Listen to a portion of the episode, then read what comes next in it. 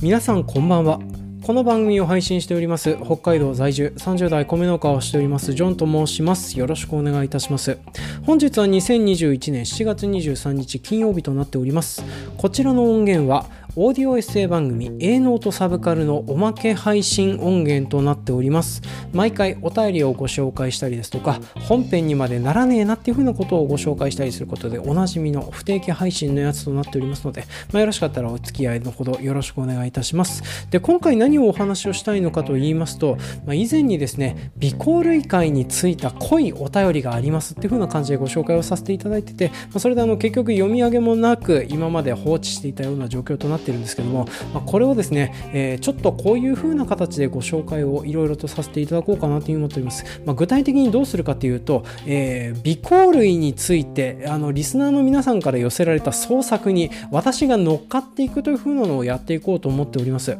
まあ、なのでこれからの微光類会を聞いてちょっとお便り送ってみようかなっていう風に思ってらっしゃる方はですね、まあ、よろしかったらこちらを参考にいろいろ送っていただけると嬉しいかなという風に思っておりますね。であと、えー、今回ご紹介するお便りなんですけれども、えーとですね、ちょっと台本を用意している都合上ですね、前回、宿り飛び花る機会が、えー、やっている前に届いたお便りのみご紹介をさせていただくような形を取らせてもらいたいなと思っております。まあ、すいませんね、ちょっとあの紹介するやつをやちゃんとやっとかないとパンクしてしまうような状況になっておりますので、皆さんちょっとその辺をね、ご了承いただけたらなというふうに思っております。では、まずですね、最初にあの、微光類が関係のないお便りの方からご紹介をさせてあげようかなというふうに思っておりますね。ではまずですね、えーと、こちらはあのアベンジャーズ界についているコメントの方をご紹介させていただきます。Twitter のアカウントネームザンクローさんよりコメントをいただいております。映画を見ている時に指パッチンの目的をすっかり忘れておりましたね。起こった結果しか意識してなかった。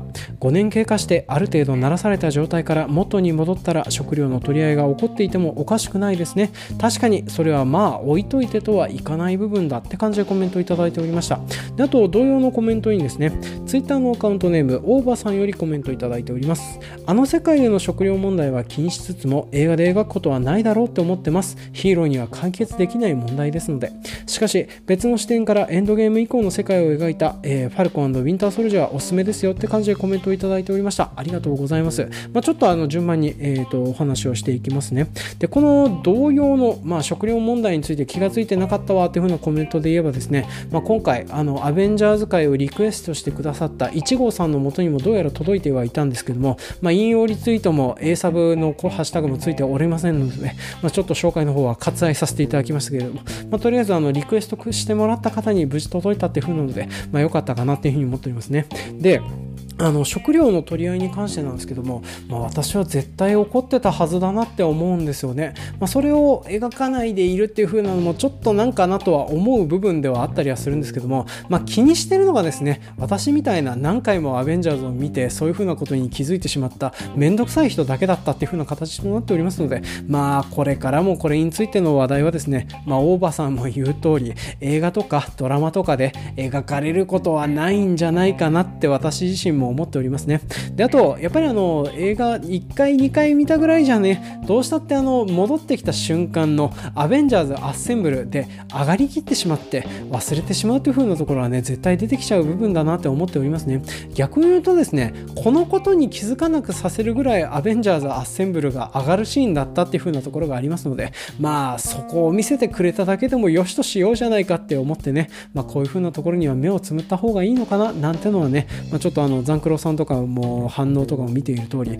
私もあのそうは思うんだけどまあそういう風なことにしといた方がいいのかなっていうふうなのをねちょっと思っておりましたねでえっ、ー、と同じくアベンンジャーズ界にですね、えー、切ないおばさん片思いさんからコメントいただいておりました。なんかたくさんコメントいただいてていつもありがとうございます。悪の力で世界が破壊され正義の力で世界が再生する形のフィクション作品はたくさんあると思いますが実務的なところでは大変なことが起きているのですね、えー、個人的にはアベンジャーズ界、えー、老後の楽しみにとってやる、過去私は冬の楽しみですが、と補助金関係が面白かったですって感じでコメントいただいておりました。ありがとうございます。まあ、そうですね、老後の楽しみとか冬の楽しみにとってやるっていう風なのはですね、私も全く同様となっておりますね。でこの方、このコメントに紐づいてですね、あの、マザー3が面白いよみたいなコメントとかを寄せていただいてたんですけどね、私、あの、レゲエに関してはですね、手が出せていないような状況となっておりますね。マザーに関しては、マザー2だけクリアしているようなものとなっておりまして、1と3はやってなかったりするんですよね。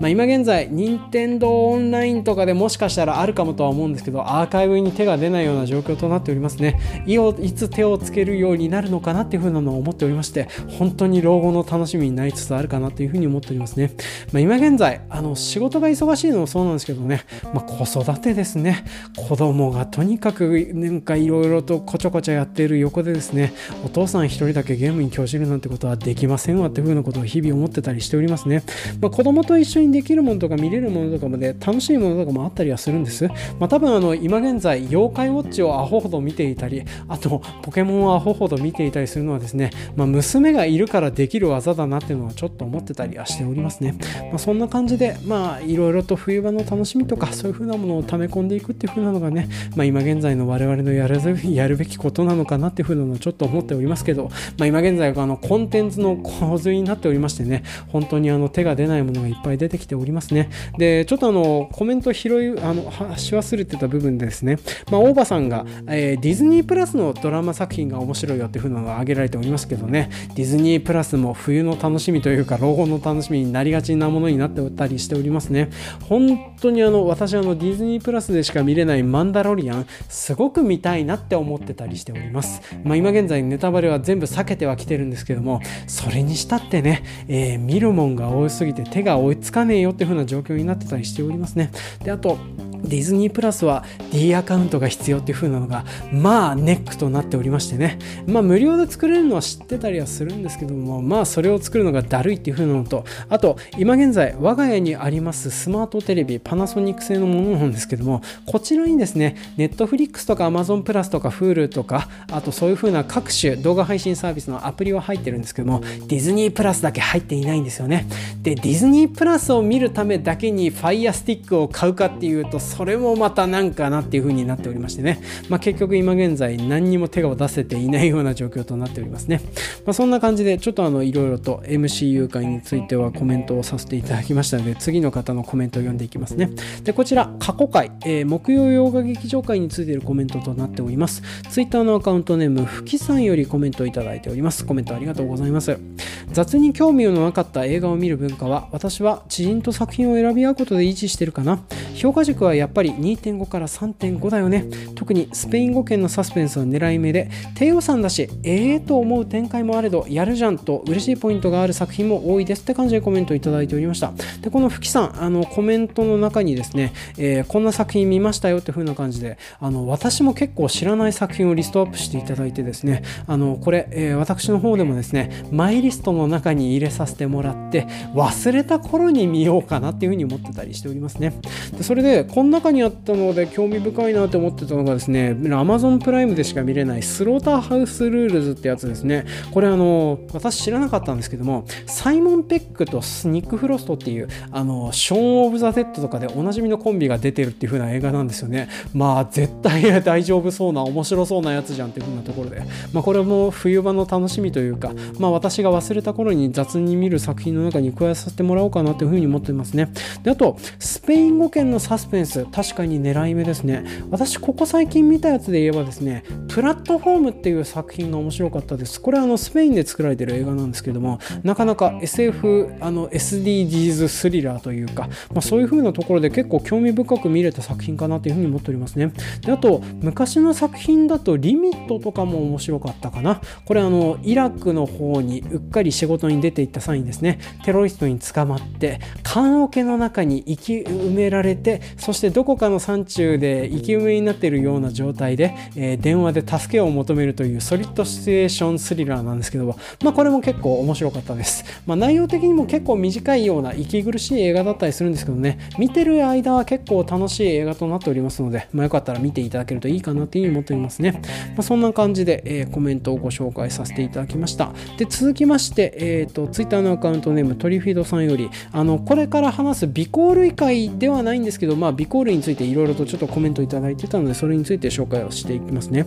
でこれ事の発端はですね私あの何て言うかなここ最近微光類について派手に考えすぎていたおかげですですね。夢の中にオージェット花歩きが出てきたりとかあと宿り飛び花歩きにかじられる夢とかそんなようなものを見るようなものになってたんですよね。でそんなことを考えてくるとですね、えー、日本国内ではなくて、まあ、世界各地にあの象っているじゃないですか。あれが単尾類の生き物に見えてきたりするんですよね。でそんなことを話してたらですね、まあ、飛び離るき以外にもですね例えばアメリカにチビ類の、えー、星花モグラというふうなのがいますよっていうふうなのでまああのまあいろいろとコメントいただいたりとか、まあ、そんなのでちょっと盛り上がったよっていうふうなのがありましたと、まあ、でそんなようなのの中の、まあ、一部にですね、えーえーと、この次回予告とかそういう風なので、まあ、ポケモンの場合分け設定が今回あのとても面白そうで興味深いですっていう風なので、まあ、コメントもいただいておりました。でこんな感じでですねちょっとポケモンについては今現在いろいろと準備をしているような状況となっております。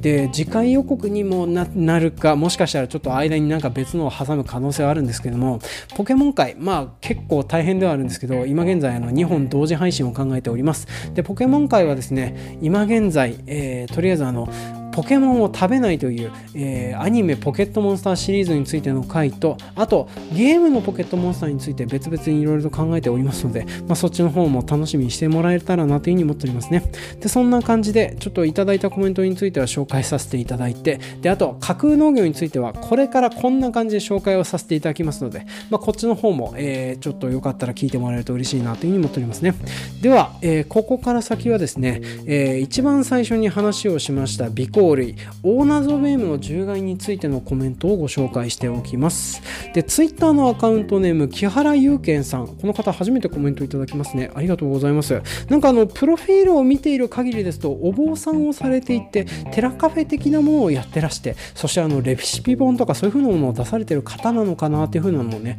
ちょっと見て取れました。で、そんな感じで、そのような感じのコメントをいただいております。今日、微光類のブームが来ていれば、花丸き味噌が花歩きと引っ掛けて味噌を出そうとするが丸米味噌と製菓メーカーが組んでお菓子を作っていたりするのではないか。ホームパイに丸米味噌があるようにって感じでコメントをいただいておりました。私はあのこのツイートを見て、えー、ホームパイの耳味噌味っていう風なのがあるのを初めて知りました。こんなのやってたんですね。すいません。あの株にして知りませんでした。でちなみにですね、えー、謎ベームとあの味噌とあとは製菓メーターのメーカーのコラボというとですね、まあ、こんなのがございます。例えば謎ベームの花が味噌味っていう風なのがございますね。花がって言って分かりませんよね。沖縄県にある要はあの豚の耳の耳側っていう風なまあ耳の燻性があるんですけどもこれの謎ベームの花足バージョンとなっております。でこれをですね味噌味で味付けしているという風なものとなっておりましてなかなか酒が進む味となってたりするかなというふうに思っておりますね、まあ、乾燥ものなので味噌パウダーっていう風な形にはなってるんですけども、まあ、こういうような形で一応商品展開という風なのはちょこちょこされてたりしておりますね、まあ、ただあんまり扱っているところはないかなって思いますね。ドン・キホーテで束で売れて売られてたりはするんですけれども、まあ、それだけ不人気なものとなってたりはしておりますね。コンビニで買うのはなかなか難しいかなとは思うんですけども、まあ、そういう風な量販店的なところで結構束で売られてたりしておりますね。ただこれもですね寿命が短いお菓子になるんじゃないかなというふうに思ってたりしておりますね。まあお好きな方できればあの買い支えをしていればまだ作ってくれる可能性とかもあったりはしてますので、まあ、よかったら買い求めいただけたらなというふうに思っておりますね。で続きまして Twitter のアカウントネームテレスコさんよりコメントいただいております。あります。ナゾベームは果樹の方が好みらしく地域のスイカあたりではナゾベームの被害はあまり聞かないですね。ムジナの類やカラスの方が被害が目立ちます。というか本当に食うのか？あれをそうかって感じでコメントをいただいておりました。ありがとうございます。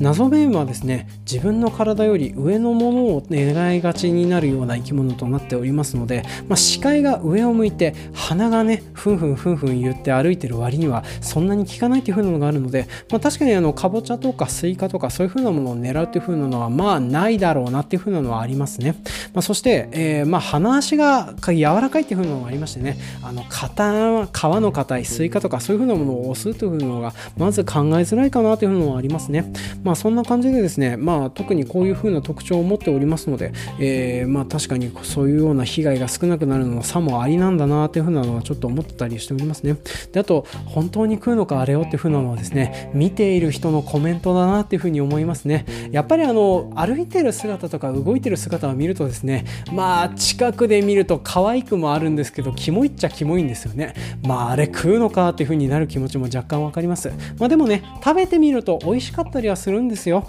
まあいろんなね量販店とかそういう風なところ探せばあると思いますのでぜひちょっとお肉ご賞味いただけたらなという風に思っておりますね、えー、続きまして Google フォームの方でコメントをいただいておりました。ラジオネーム白折さんよりコメントをいただいております。私の住む大分県は九州なので大謎ベームはおりませんが私にとっては結構馴染み深い動物です。というのも大分県は15年ほど前からカンタ君というブランドでさつまいもの産地化をした新興産地です。でさつまいもの産地は、えー、昔から有名なのは茨城県と千葉県。この両県では大謎ベームを活用したさつまいも栽培を行っています。大謎ベームはさつまいもの葉を食べる中白下葉というガの幼虫を捕食してくれるありがたい液獣となっています。しかも大謎ゾベームの糞尿の匂いをイノシシやアナグマといったさつまいもを掘り起こして食べる害獣が嫌がりその忌避効果から電気柵もいらなくなるなど中白下場対策の農薬3分不要になるなど、えー、本当に便利な生き物となっております。だからオーナゾベームのいない九州各県のさつまいも産地はこの関東2県が羨ましい限りなのです。私の住む文ゴッサム市では増え続けるイノシシの獣害からカキホコ市長が野山に狼を放ってイノシシを捕食させ個体数を減らそうとまあ、言うと、えー、マスコミやネットで叩かれ大炎上しておりました。まあ、その後、さつまいもの産地化が進むと、同じように大謎ベームを九州の野に放つ案を言い出して、えー、いろんなところから再度批判を受けたりしておりましたって感じでコメントをいただいておりました。ありがとうございます。まあ、書き起こしをね、こういう風な書きぶりが元になりまして、えー、市長選逃したっていう風なニュースもこの後書き加えておりましたけど、まあ、そっちの方はちょっと長くなるので割愛はさせていただきますね。あの文語にこんなあのゴッサム市みたいな悪徳の街みたいなものが存在しているとは思っておりませんでしたけれども、まあ、ちょっとそんな感じでいろいろとコメントをいただいたものについていろいろと話をしていきますね。まずオーナゾベームがいると確かにイノシシやアナグマがいなくなるという風なのは納得できる部分かなというふうに思っておりますね、まあ、やっぱりあの自分よりでかくて大きめの生き物がいるところになりますとね、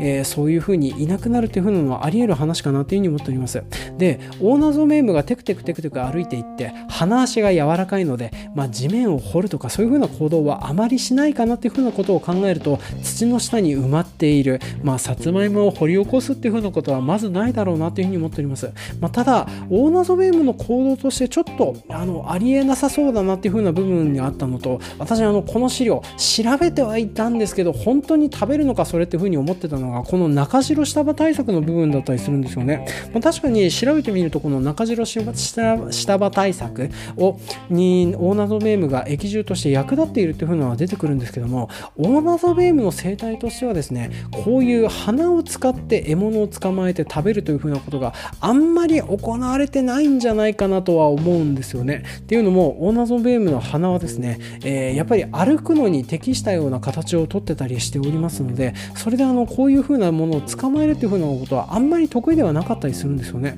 まあ、それなので何かしらの中白下葉が好むあの何かがです発する何かがですねオーナーズ・オブ・エムの金銭に触れているものがあるのか、まあ、そんな感じでテクテクテクテク食べているというふうなことが考えられますね。であともしかしたらなんですけどもこの中白下葉という風な蛾の幼虫がですねもしかしたらハイアイアイ群島にあった、えー、小さなベリー類とかに色に似ているとか、まあ、そういう風なのがあってオオナゾベーム食べてるっていう風な可能性もあるかなという風な思いますね。であと鼻を使って獲物を食べる鼻行類っていうのは確かに存在しておりましてこれあのオオナゾベームの、まあ、近縁種に、えー、6尾類花が、まあ、6本ある類と書いて6尾類っていうのがいるんですけども、まあ、ここにイカモドキっていう風な種族がいました。でこいつらはですね花を触腕のように使って獲物を捕まえるという風な性質を持っておりましてもしかしたらオーナーゾベーム自体もですね同じような生態とかを持っていたのかもしれないなっていうのはちょっと思ってたりしておりますね、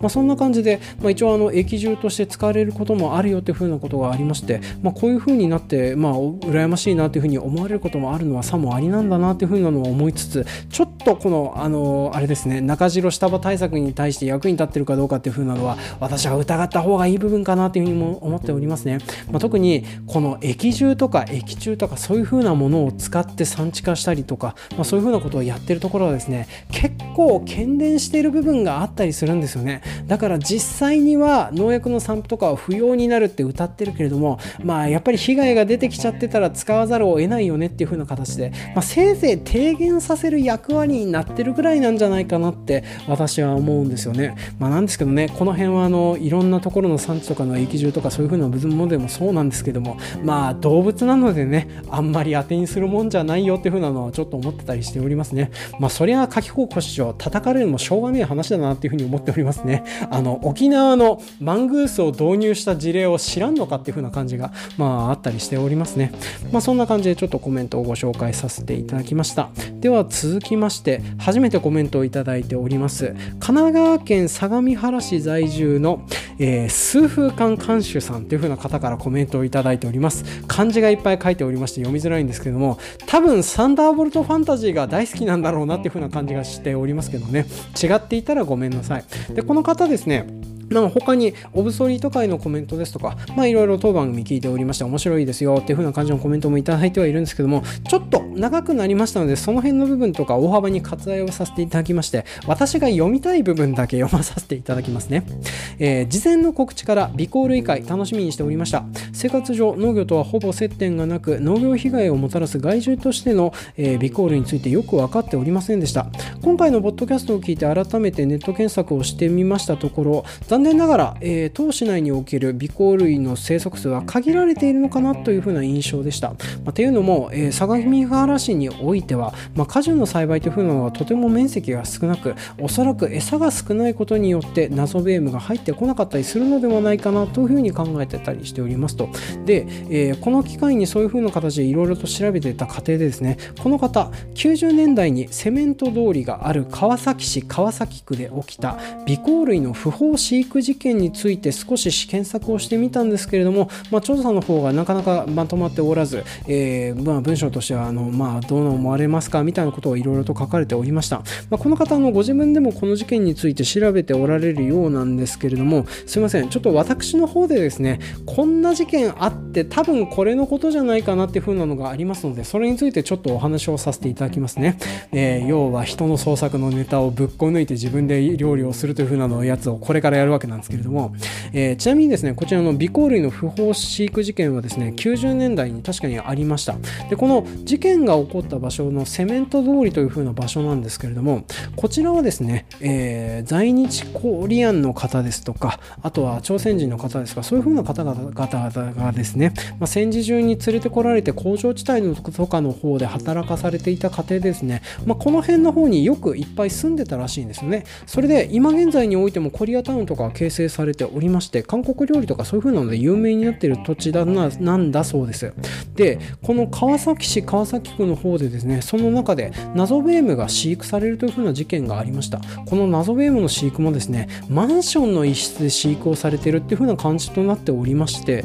それであのー、まあ管理がずさんだったおかげでですね謎ベームがあの逃げ出してこの川崎市川崎区の方であちこちで謎ベームが野生化して飛び回ったり歩き回ったりするっていう風なことがまあ見られるようになってしまったっていう風な事件だったりするんですよね。まあちょいちょいあの鉄道を飛べたりとか駅構内に出現してパニックになったりとかまあそんなようなまあ報告とかが行われてたようなものとなっております。でこの事件なんで有名になったのかというとこの後にですね謎ベームの韓国風料理っていう風なのがここを発祥にして広まっていったっていうのがあるんですよね。でそれで一番有名になってるのがですね韓国風の謎ベーム焼きとなっております、まあ、要は謎ベームの鼻足とあと尾っぽの部分あの土臭いホルモンの部分をですね、えー、韓国風の甘辛いタレを漬け込んだものを焼いて食べると美味しいよねっていう風な料理が広まっていたりしたんですよね。でそれで